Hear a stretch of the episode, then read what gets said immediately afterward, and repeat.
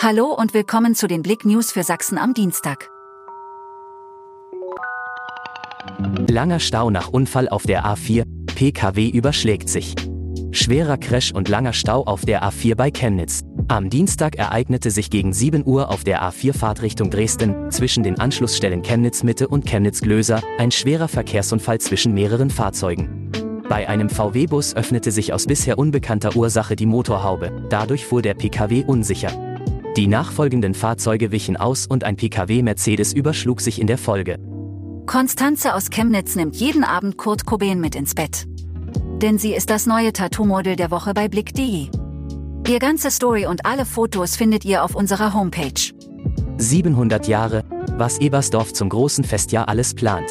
Was haben der sächsische Prinzenraub, die historische Schifffahrt auf der Ostsee und eine versteinerte Frucht gemeinsam? Sie haben alle mit Ebersdorf zu tun.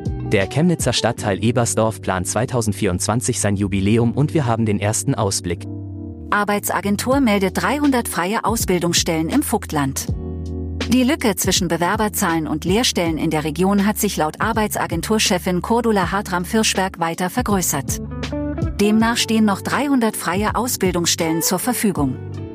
Rund um das Thema Ausbildung drehte sich am Freitag ein Treffen im Plauner Unternehmen Haifiböhm.